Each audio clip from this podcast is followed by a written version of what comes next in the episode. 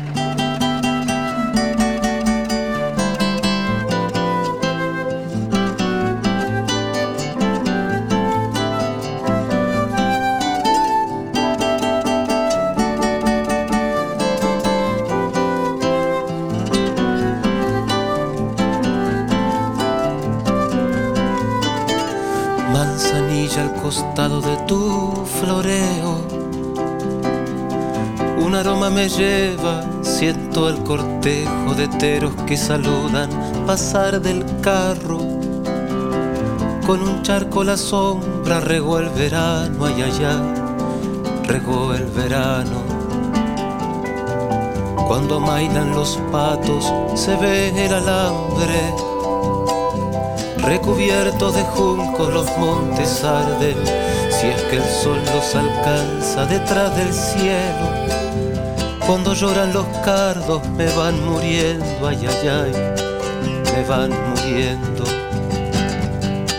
Siguiendo con el ciclo de entrevistas a personalidades del distrito de Carlos Tejedor, hoy me toca una muy conmovedora para mí, porque es una de las personas por las cuales yo terminé siendo parte de esta comunidad.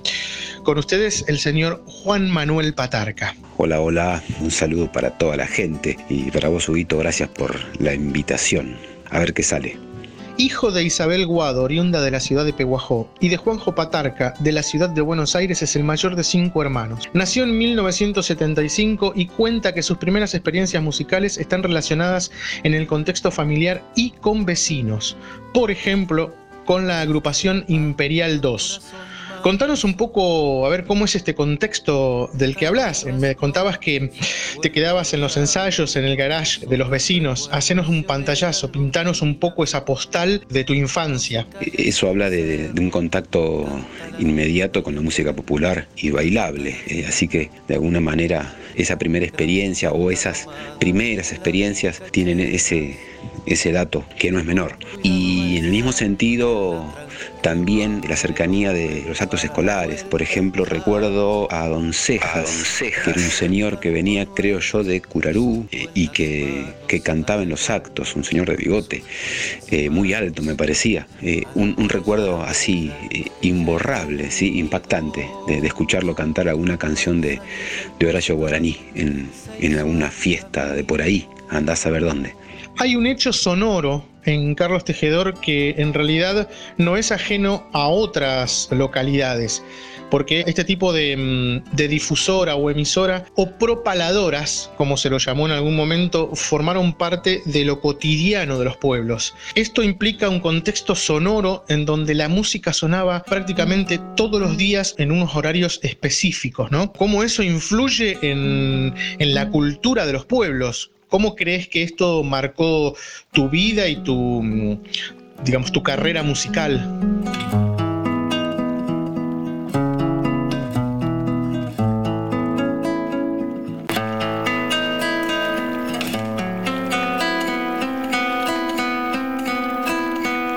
Sí, yo lo, he, analizado eso de, de la música para el pueblo, ¿no? La música todos estábamos escuchando a la misma hora la misma canción y la responsabilidad de quien ponía la música, que bueno, que, que, de alguna manera condiciona los gustos de hoy. Es decir, escuchar hoy una canción de Camilo VI a mí me impacta fuertemente en el recuerdo y me parece que a muchos y muchas de los que pasamos por Tejedor en esa época. No tengo ahora presente si continúa en su labor la, emisora, pero, pero sí tengo muy presente que eso ha marcado el saber musical. El saber musical. Lo que se sabe de música, bueno, hay algo que, quedó prendido ahí. Y como digo Camilo VI, digo un montón de músicas que sonaban desde la mañana hasta la tarde y casi, casi nochecita de nuestros días, allá por los años, en mi caso, 70, 80, 90. Descalzos dos niños, dos sombras buscar.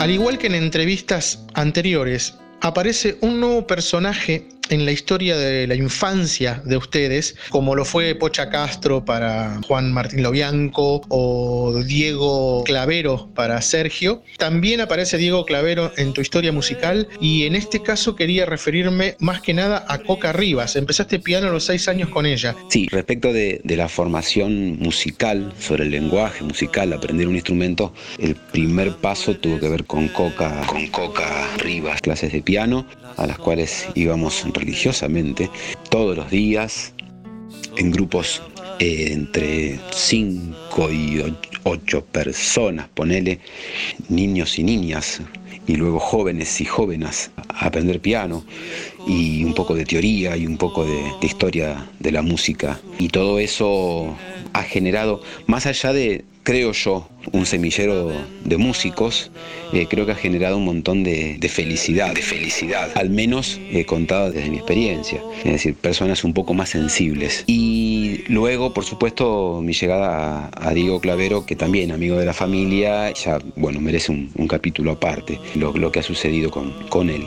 Yo puedo meter la pata y olvidarme de alguien, pero entre Coca Rivas, Pocha Castro y Diego Clavero, se tejió una gran responsabilidad respecto de la formación musical de, muchas personas del pueblo.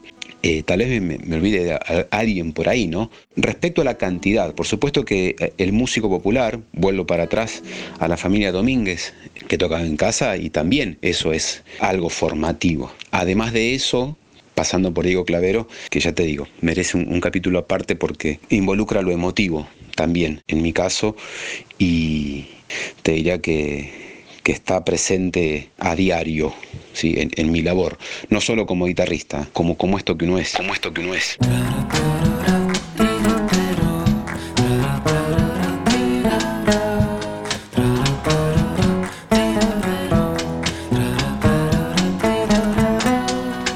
Resbalándome al sueño pampa adentro, con el sol de los ojos por las nubes, va ganando mi sombra el lecho eterno, liberada la luz me vuelvo lumbre, resbalándome al sueño pampa adentro, liberada la luz me vuelvo lumbre.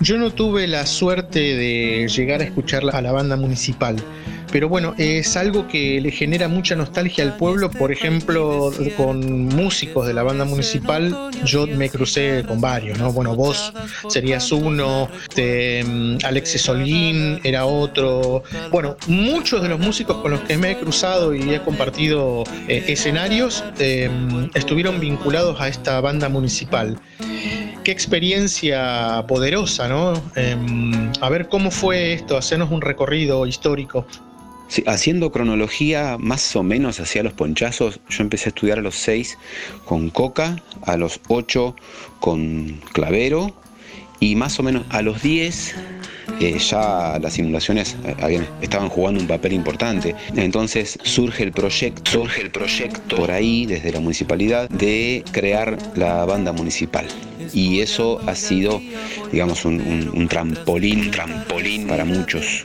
y muchas. Eh, ha sido un, hito en la historia sonora del pueblo. A partir de, ese empujón también se multiplicaron las posibilidades de reunión y de participación de muchos de nosotros. El profesor Sobrino sería un cuarto elemento ahí fundamental para esta época, así de, muchos chicos y chicas que íbamos a la banda.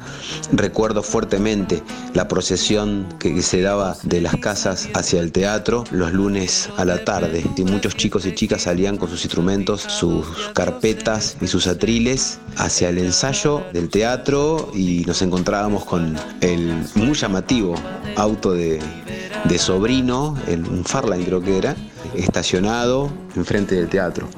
Y ahí durante dos horas se hacía música entre muchos, muchos pibes.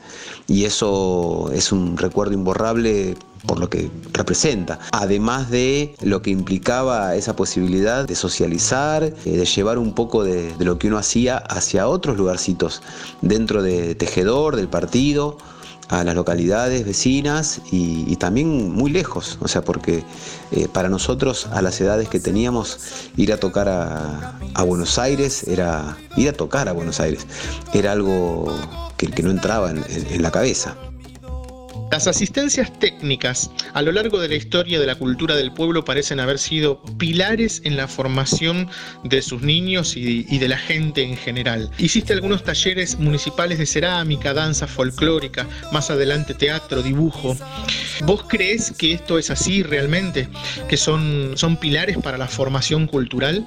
Sí, más que pilares para la formación, yo creo que son necesidades que la gente reclama de alguna manera. Por eso se manifiestan luego en este tipo de medidas. Es decir, es una medida económica dedicarle una parte de un presupuesto a un profesor, profesora de determinada actividad. Y entonces de eso creo que se trata. O sea, la cultura tiene que ver con la necesidad propia de rescatarla, de, ejercerla como un hecho de libertad. Uno es más libre, más libre cuando es feliz haciendo lo que quiere. Y los niños y las niñas tienen ese derecho que incluye una responsabilidad hacia los adultos. En ese caso, eh, yo agradezco con todo lo que puedo. En cada acto artístico, acto en el sentido de cada cosa que hago desde una mirada artística, hasta podríamos decir que no puedo hacer nada sin esa mirada. Cada proyectito es encarado con la misma voracidad, si se quiere, la misma curiosidad y las ganas de, disfrutarlo y de hacerlo mejor posible. de hacerlo mejor posible. Gracias, creo yo, a esto que tiene que ver con el despertar, el acompañamiento de los niños y las niñas en las búsquedas artísticas. De los niños y las niñas en las búsquedas artísticas. Nos conocimos allá por los principios de la década del 90. Y en estos casi 30 años de conocernos, eh, hemos pasado por varios periodos que se alternan entre inundaciones y sequías. Yo creo que la inundación es lo que más marca a los pueblos porque, bueno, porque la inundación arrasa con un montón de cosas más allá de la economía. Entonces me acordé de aquel disco que hicimos juntos con En Trío, eh, llamado El Nido. En esa obra vos eh, manifestás casi recurrentemente todo el tema del agua en esa prosa bellísima y hay algunos temas realmente conmovedores. Bueno, de hecho, aquí en el Teatro Español de Carlos Tejedor, cuando lo, presentamos en 2006, si mal no recuerdo la fecha, tengo esa grabación que, en la que casi tenemos que estar aguantando el llanto por la emoción del contexto local y del lugar y toda la carga histórica que pusiste en esa poesía.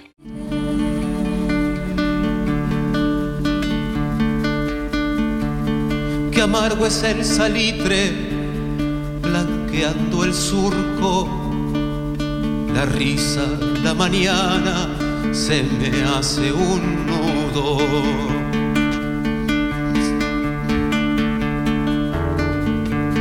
El sol cuando te veo, pálida estrella, llorando hasta las nubes, se hundió la huella volando voy bandurria boleao en las patas, remontando mi sombra, crueles las napas son la sangre bronceada que carpe el tiempo. Dentro de mi guitarra somos volviendo. Las inundaciones eh, para los niños que, que tuvimos la oportunidad de vivirlo como lo viví yo, por supuesto, cargaron con un montón de traspieces, pero que la niñez permite evadir, navegar entre esos problemas y, transitarlos de una manera más leve tal vez, aunque eso queda, queda guardado. Se han tomado muchas decisiones en virtud de los acontecimientos y las inundaciones durante mi niñez fueron exactamente por ese lado. O sea, podría decir que pude disfrutar muchas cosas gracias a la inundación que no hubieran sido posibles de otra manera. Y por supuesto han conllevado mucho sufrimiento y que no podría decir que ha sido algo liviano. Hubo gente que la pasó muy mal, incluida mi familia en, en muchos aspectos, porque trajo contratiempos y problemas como suele traer un cambio radical en la vida cotidiana. Entonces, eso y sumado a lo anterior, a una posibilidad de, ir transitándolo desde el lugar posible hacia actividades que uno podía disfrutar hacían que, que, el día a día fuera distinto, fuera ameno y eso también se tiene que agradecer. O sea, los adultos que estaban Los por ahí que estaban por hicieron ahí. lo necesario para que al menos un gran número de niños, niñas y jóvenes no la pasaran tan mal y eso se tiene que agradecer. Tal vez lo de la poesía que vos traes es justamente animarse a revisar eso y de alguna manera rescatar un poco el paisaje que tiene que ver con la identidad de uno y en el paisaje el agua puesto ahí a flor de piel porque también forma parte importante de la historia de un lugar. De alguna manera eh, ese lugar es lo, lo que somos siendo, ¿no? Ese lugar es lo que somos siendo. Me basta el sol añejo, ceibo cansado. Cuando vuelves Torcasa, rumbeando el rancho. Alargando el suspiro con tu aleteo. Alguien está esperando, basta con eso.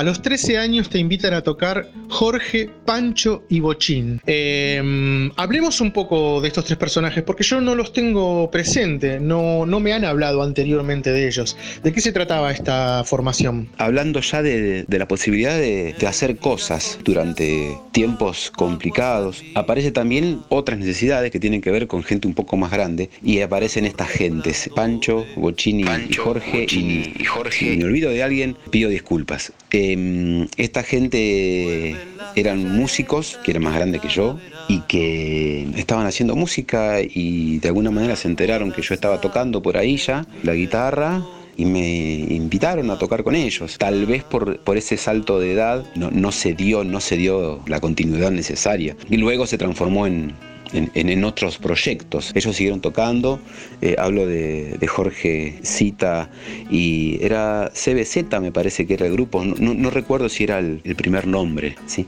Eh, lo que tiene por ahí la historia de Tejedor y en virtud de, de, de, estas épocas, en los 80, se generaban estos proyectos, generaban estos proyectos. de, hacer música y, y, en ese momento el rock era una manera, una manera posible de, expresar algunas cosas que se sentían. Por ahí las letras pasaban por otros lados y, y estábamos un poquito ajenos a otras realidades. O sea, vivíamos en un pueblo muy chico, muy, muy hacia adentro y con muchísimas posibilidades expresivas. Eh, estaba todo muy al alcance de la mano. Toda la historia de, del país, hasta donde se podía entender, pasaba por esos ensayos, por esos garajes que hacían que la gente se juntara. ¿sí? Los más grandes y los más chicos se iban juntando, así como algunos se juntaban en, en el campito o en la canchita. Eh, otros eh, elegíamos o, o, además elegíamos algún garaje. Desde el camino y las aguas no bajan, será el destino. Que me mojó la espalda de cara al cielo. Tus ojos son la tierra donde me siembro.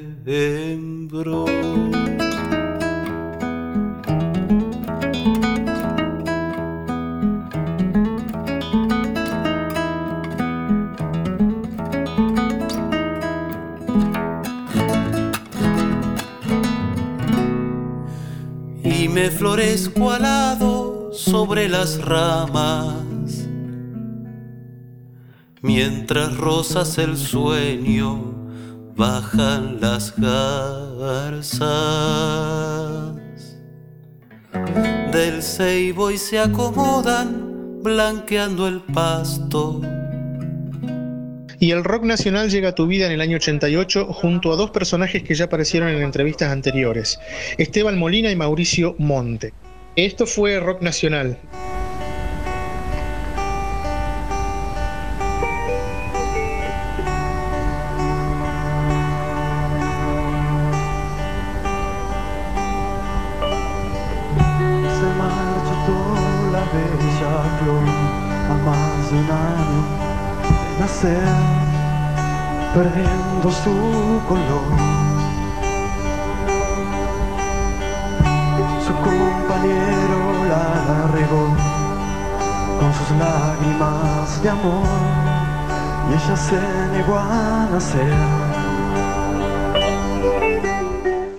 Todos esos personajes que, vuelvo para atrás, todos esos personajes que, que, están ahí nombrados, eh, formaron parte de, la escena del año 90, ponele, eh, fuertemente, o sea, tocando muy seguido en, los lugares que se podían tocar, y hasta empezar a salir a, otros pueblos, que, fue, digamos, uno de los primeros eh, sucesos a, nivel social, podríamos decir. O sea, que un grupo de, rock, cosa que no había existido, eh, fuera a tocar a otro lado, sí, a un boliche de, de Peguajó o de Cuenca Villegas.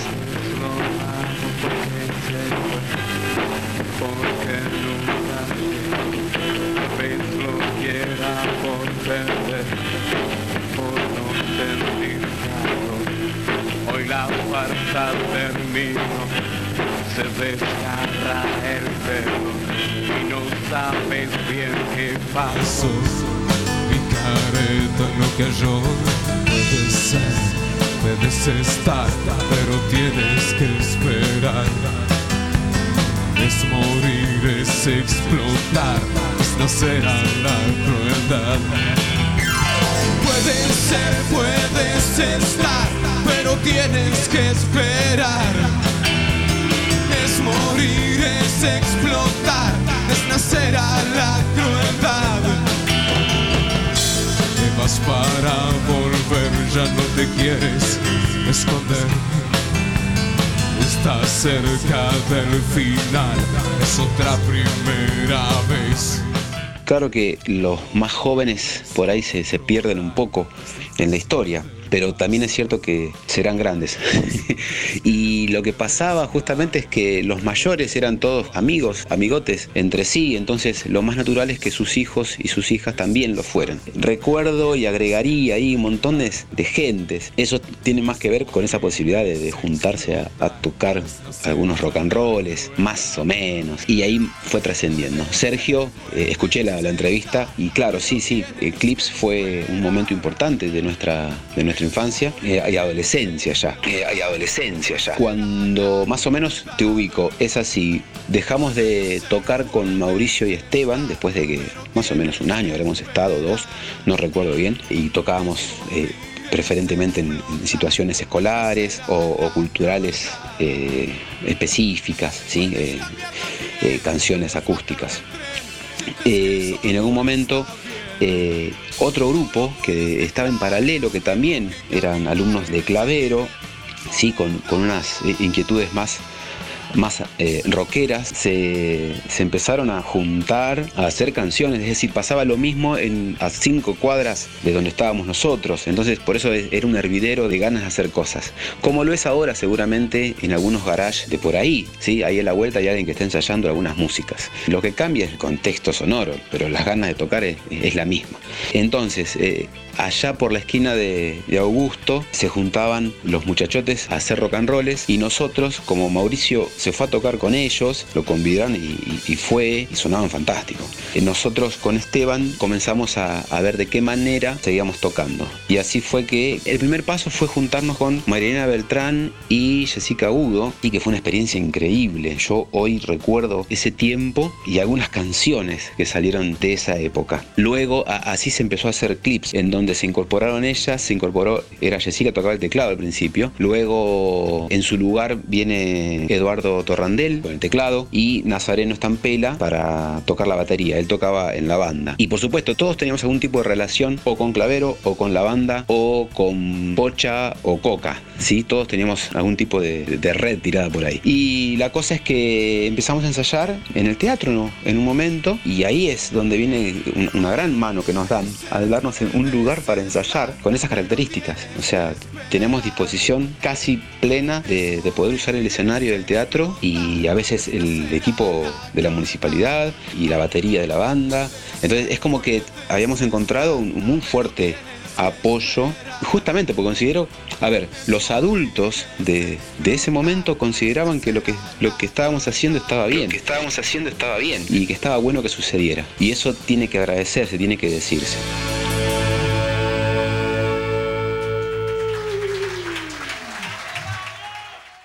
Yo vengo de una gran ciudad y en las grandes ciudades nosotros no tenemos con facilidad acceso a lugares para ensayar como el teatro español, por ejemplo, o eh, un lugar de acceso municipal para educación física, como fue el CEF, en donde Sergio Gallo en una entrevista anterior nos contaba que ahí, fueron, ahí eran los ensayos de clips. Sin embargo, aquí sí se da esta cuestión, que a mí me sorprendió desde un principio, porque cuando yo venía acá de paseo y nos juntábamos a tocar o, o a ensayar o a seguir ensayando cosas que veníamos tocando en Buenos Aires, en varias oportunidades terminamos en el teatro. Esto me llamó mucho la atención porque bueno, no es algo a lo que yo estaba acostumbrado. Sin embargo, esto parece que es una cuestión común. O sea, el intendente Carlos Rivas le facilitó a ustedes el teatro y luego Jorge Ramuspe el Centro de Educación Física. Claro, retomando esto de, ensayar en el teatro y luego fue en el CEF, tuvo que ver con esa apuesta de, gente adulta que nos brindaba su apoyo. O sea, se enteraron que estábamos tocando y eh, recuerdo que vinieron a decir, che, no tienen dónde ensayar, ensayen acá. Y primero fue el teatro, o sea, primero fueron casas, por supuesto, y un día fuimos al teatro y yo siempre cuento que siendo muy chico teníamos disposición del teatro. Y luego pasamos a tener disposición del CEF, no disposición porque así como se, se puede entender, es decir, ensayábamos en las piezas del fondo del CEF que estaban por ahí. Y de alguna manera ese apoyo se siente de diversas maneras. Uno siente que está haciendo algo importante porque le dan un lugar importante. Uno siente que está haciendo algo importante porque le dan un lugar importante. Desde, desde la sociedad, ¿no? Y en este caso tenía que ver con instituciones de nivel local que apoyaban lo que estabas haciendo. Y eso se, sentía mucho. Es decir, la importancia de que las instituciones vean eso, encuentren esos lugares en donde se puede favorecer algún proceso, algún proceso cultural, creativo, que luego te marca para toda la vida.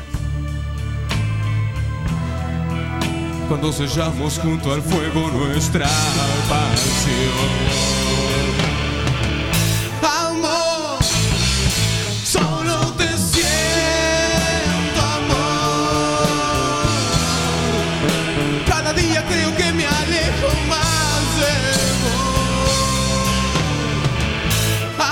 La partida de algún integrante de Clips que se fue a estudiar a Buenos Aires, es convocado a Clips Sergio Gallo en segunda guitarra. Y de tocar ska y, reggae, pasaron a, a, conformar una banda un poco más rockera. Bueno, tengo entendido que esta banda participó en torneos bonaerenses y tuvo muy buena, muy buena aceptación y repercusión. Claro, el éxodo de, los estudiantes marca también esos cambios que a veces son necesarios y que propician otras circunstancias. Tal cual lo, resumís, Sergio, que nos conocíamos de Clavero, de la vida de por ahí, en Tejedor, imagínate, ya venía tocando, eh, hacía mucho, teníamos ganas de incorporar a alguien que tocara la guitarra. Y así fue que lo llamamos a ver si tenía ganas de tocar y sí, y sí vino. Eh, fue muy gracioso el otro día escuchar la anécdota de su primer ensayo. Eh, pido disculpas públicamente. Éramos chicos. Eh, andás a ver, nos quedamos jugando al tenis, no sé.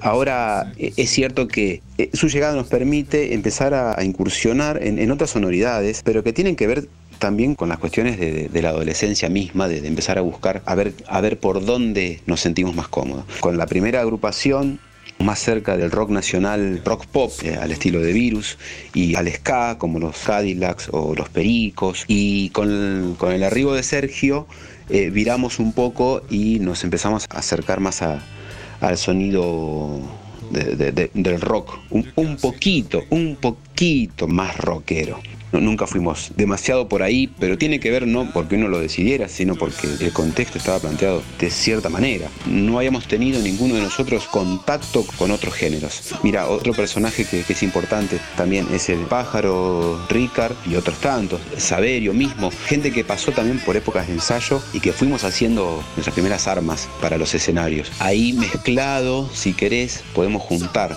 ya creo que en el último año ya que estamos por acá, o más o menos por, por Tejedor, ¿no? Con Sergio vamos a los torneos bonaerenses. Con Sergio vamos a los torneos bonaerenses. Con clips. Y se agrega Eduardo Molinari, Tete.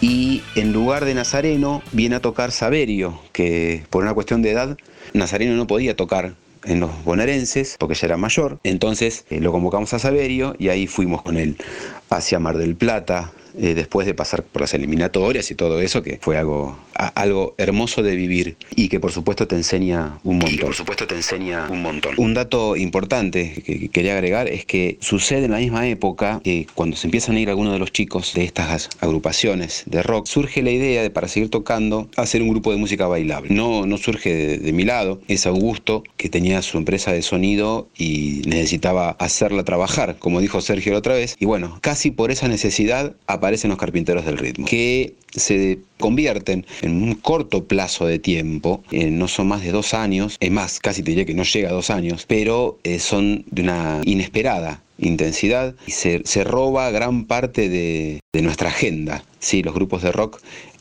a quedar ahí un poco relegados.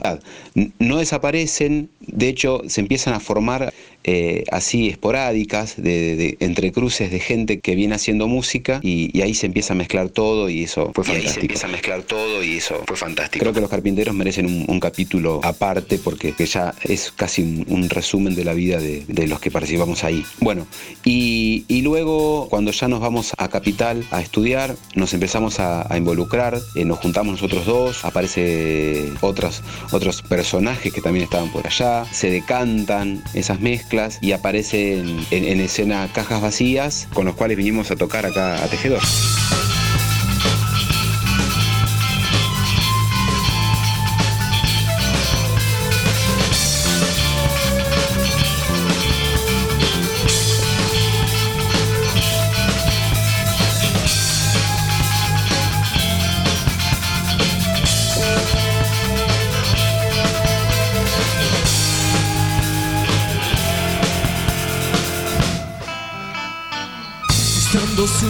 De ángel. El viento nos lleva el polvo de sus pies, llorando tras la sonrisa. De verme tan lejos, tan lejos. Soy el del tiempo, porque el veneno de su propia piel. Detrás de mis ojos habita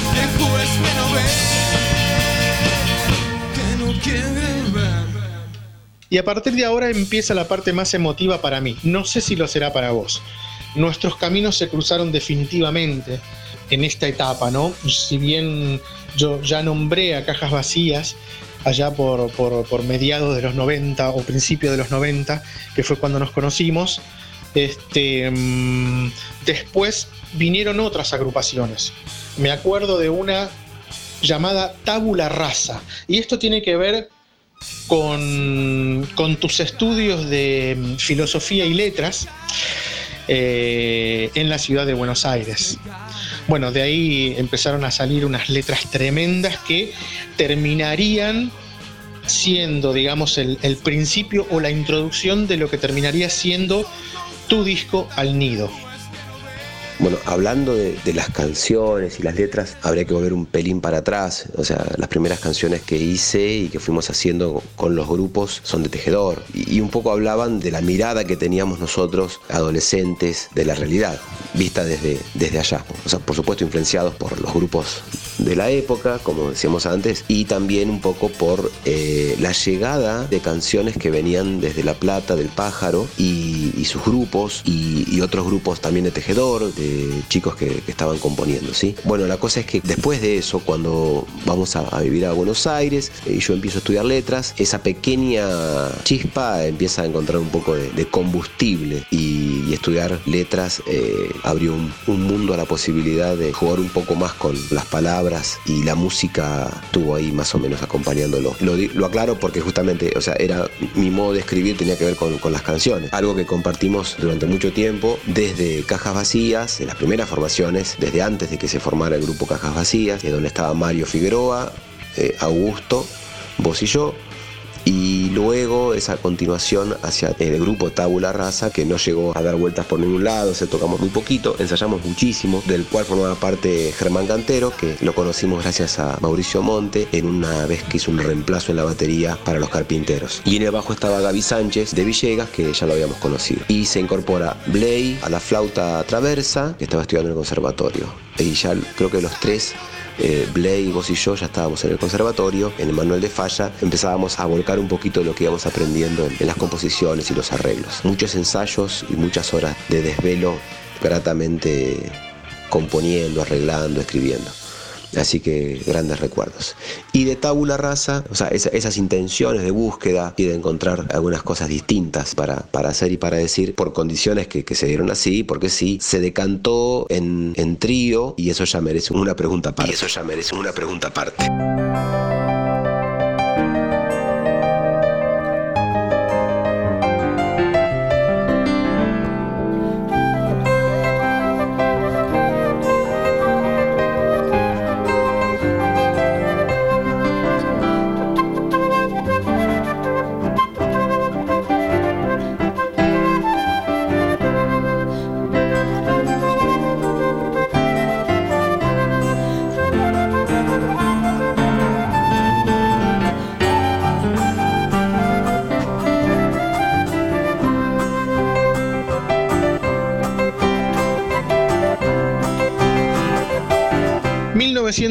38. Verano del 98. Estábamos pasando las vacaciones en, tu casa, acá en la casa de tus papis. Aparece alguien vinculado a cultura. Yo en ese momento no reconocía prácticamente a nadie. Bueno, en, en, realidad todavía me cuesta reconocer gente. Pero aparece una persona que nos escucha tocar en el living de la casa de tus papás y nos dice, ¿por qué no hacen folclore? Y la verdad es que no teníamos una razón por qué no. O sea, nosotros veníamos del rock y de algunas experiencias de fusión rock y esta persona nos convida con un certamen del cual trajimos tres premios y la conformación por primera vez de la revelación del festival. Sí, allá por el verano del 98, en Tejedor, en la casa de mi viejo y mi vieja, estábamos por ahí, calculo yo tomando unos mates, y aparece Perla Albizu, no sé con qué intención. La cosa es que nos pregunta de alguna manera si queríamos participar del festival que se estaba organizando en el parque, Festival de Folclore. La cosa es que decimos que sí, sin, sin saber mucho de esto. Para, para, hacerlo, agarramos unos cassettes que estaban en un cajón eh, de folclore, por supuesto, y empezamos a buscar a ver qué podíamos hacer.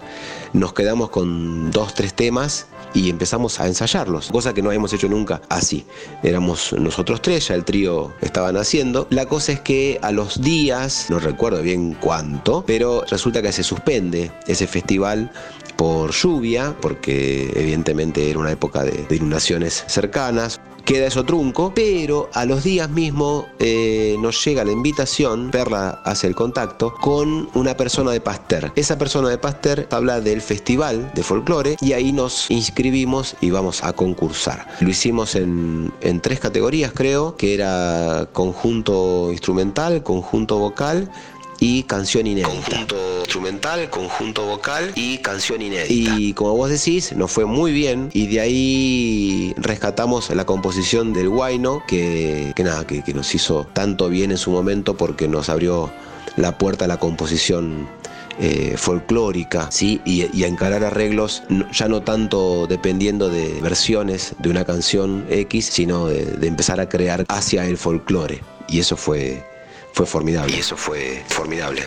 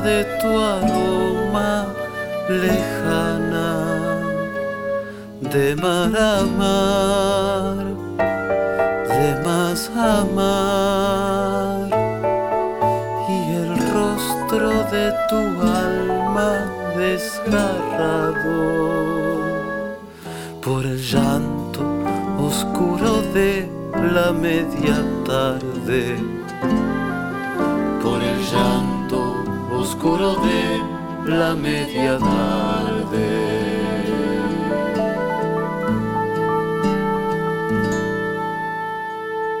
En la introducción a esta entrevista nombramos a dos personas que fueron pilares, no solo en tu carrera, y ellos no sé si lo saben, también en la mía, porque si no fuera por todo el empuje en aquellos primeros pasos, llevándonos a todos lados, al, al pre de Ayacucho, al pre Cosquín, son tus papás, Juanjo e Isabel. Ellos estuvieron en, esos primeros pasos de nuestro recorrido, y la verdad que no podíamos, yo no puedo dejar de agradecerles ese andamiaje que logró que llegáramos hasta este lugar como lo, lo hemos hecho. Bueno, sí, la, la parte emotiva del caso tiene que ver, por supuesto, con la familia y con la casa, ¿no? Con la casa que, que se transforma en otras casas, pero sigue teniendo la misma característica de que se haga música adentro. Que se haga música y adentro. que desde ahí se vaya a otros lados. Mi viejo y mi vieja en ese sentido nos apoyaron, nos acompañaron, nos llevaron, nos empujaron y nos propusieron ir, venir, llevar, traer cosas, andar con cassettes, después con CDs y así siempre tratando de buscar una vuelta de una manera creativa y aportando por sobre todas las cosas eh, el amor a estar ahí El cerca. amor a estar ahí cerca.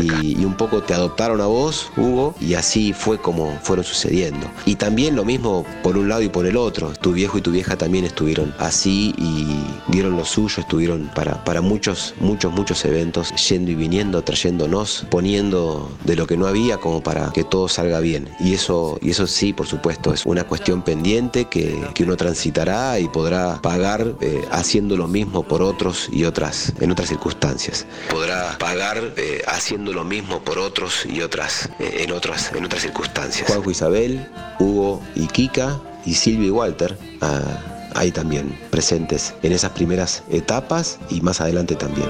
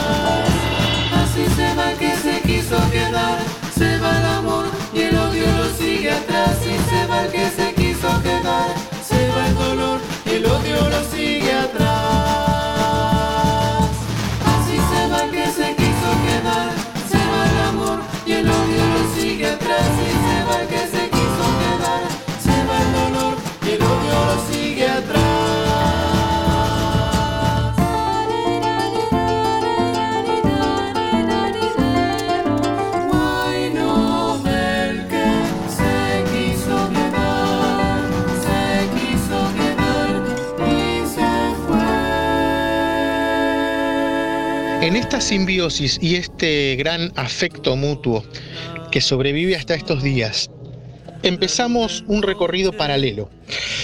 Paralelo y de los tres. Vos, tu esposa Ebley González y yo.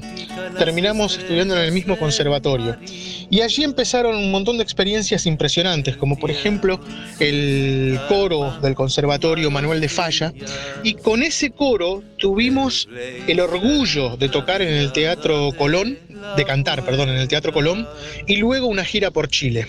El, el, paso por el conservatorio primero fue un semillero de amigos y amigas y cruzarnos con, profesores y profesoras que nos brindaron mucho afecto, a su modo por supuesto, y una gran cantidad de aportes creativos como disparadores. La experiencia dentro del conservatorio, habernos cruzado con Juan Falú, con Juan Falú, que nos brindó su saber, su calidad y su calidez, y luego el proyecto del coro, que como vos decís, eh, duró muchos años, muchos años, y fue una gran escuela de cómo llevar la música con uno y con la familia también. Con uno y con la familia también puesta ahí. Por ese entonces ya Sofía y Santiago andaban chiquitos, entonces la casa estaba siempre llena de chiches por el piso e instrumentos. Y el conservatorio un poquito también ofició de eso. Pasábamos muchas horas en el conservatorio, íbamos muy seguido y eso trajo consecuencias siempre gratas. Por supuesto, fueron las primeras experiencias de, tocar en escenarios importantes, de conseguir algunas cosas del lado de la Secretaría de Cultura en su momento de, de, la nación, del ámbito municipal y provincial. Entonces, ese tipo de cosas se llevan como experiencia desde lo grato y además se empiezan a conformar como herramientas para los próximos pasos y uno toma decisiones a partir de esas experiencias. Entonces, eh, gran cantidad de amigos, de afectos, de historias. Gran cantidad de amigos, de afectos, de historias. Y, y en lo personal, luego eso se fue transmutando a otros espacios, como, como fue el, el coro de ópera, eh, o sea, la, las orquestas que había sido previo también, con Salkman, la Sinfónica Municipal allá en, Capital, ¿no? Y después los otros grupos de otras músicas que fueron apareciendo, que por supuesto, la escuela ha sido todo lo que pasó. Y ahí gran parte de ese camino lo pudimos recorrer juntos y de hecho de alguna manera lo seguimos haciendo eh, con el trío, ¿no? Música sin par, perpetua lumbre sobre el árbol del llano bermejo, atardecido la sombra agonizante del diurno gorjeo y consonante. Tu voz, serena brisa, inquieta el trino de las hojas doradas el chasquido de tus pies inseguros tras el viaje. Estrella.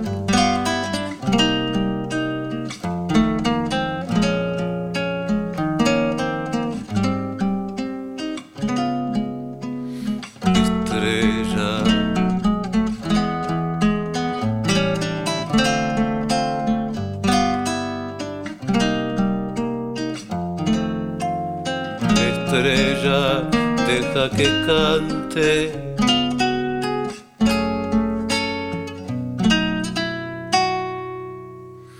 Como yo. Me acuerdo de los ensayos del trío en la primera casa en la que convivieron con Eblay y los dos nenes, los dos, Sofía y Santi, gateando entre cables y equipos de amplificadores. Me acuerdo de una anécdota muy graciosa que en prácticamente varios ensayos yo no sabía qué le pasaba a mi teclado, ya lo estaba por mandar a reparar porque se apagaba solo. No, resulta que el Santi gateando llegaba por entre los cables y me apagaba el teclado. Me parece, me parece increíble que ahora esos dos monstruitos se han convertido en tremendos músicos, de los cuales ahora somos nosotros los que aprendemos. Sí, esto de que se crucen los afectos, la familia, la música y los espacios nos ponen en evidencia que estamos grandes. Además, Sofía y Santiago eh, llegaron con música y así siguen y seguirán. Sí, recuerdo que habíamos hecho una especie de barricada de cosas para que, para que no te apaguen el teclado. Una vez encontré un tornillo, o sea, recuerdo también una vez que iba, otra anécdota, iba a enchufar la guitarra eléctrica en un equipo y no entraba la ficha pensé que se había roto y con una linternita mirando encontramos un tornillo que era de otra cosa eh, que Santiago había estado jugando y lo había mandado por ahí. Un tornillo o un taponcito de la fibra, no sé qué era. La cosa es que la infancia de los hijos mezclada con los ensayos, de las, las trasnochadas, los madrugones y, tantas cosas tan lindas que bueno, que se fueron eh, también trasvasando de alguna manera en experiencias. Sofi y Santi estudiaron música los dos, Sofi el violín y ahora está dedicada plenamente al tango y Santiago eh, estudió trompeta y ha pasado por muchas experiencias tocando y con ambos hemos compartido algunos escenarios ya, eh, algunos de entre casa y otros un poco más, más armaditos, y lo cual, por supuesto, no solo brinda una satisfacción desde lo afectivo, sino que además uno, uno se llena de, orgullo y también como que se florece ¿sí? afectivamente. Y también como que se florece afectivamente, eh, de amor por, por, eso que está sucediendo y que comparte tanto como es eh, la música y las ganas de, tocar, disfrutar el momento de estar tocando. Disfrutar el momento de estar tocando. Casi al mismo nivel, compartir el escenario con Sofi en algunas ocasiones o con Santi tocando folclore con el tierral.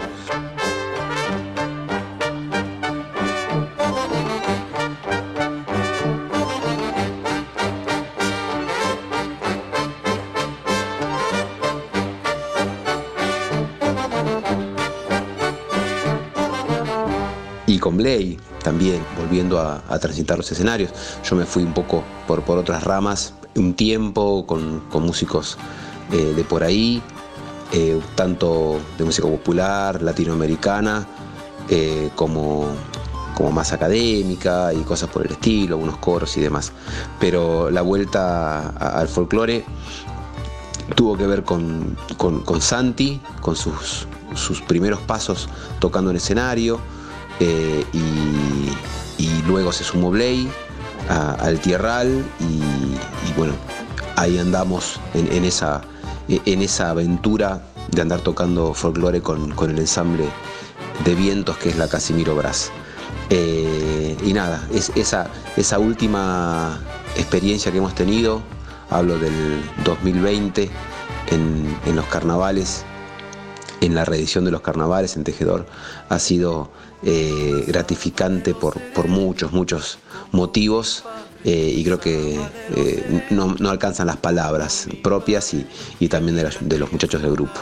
Así que ese es el proyecto más reciente, más actual y, que más cercano puede resultar para, para la gente de Tejedor.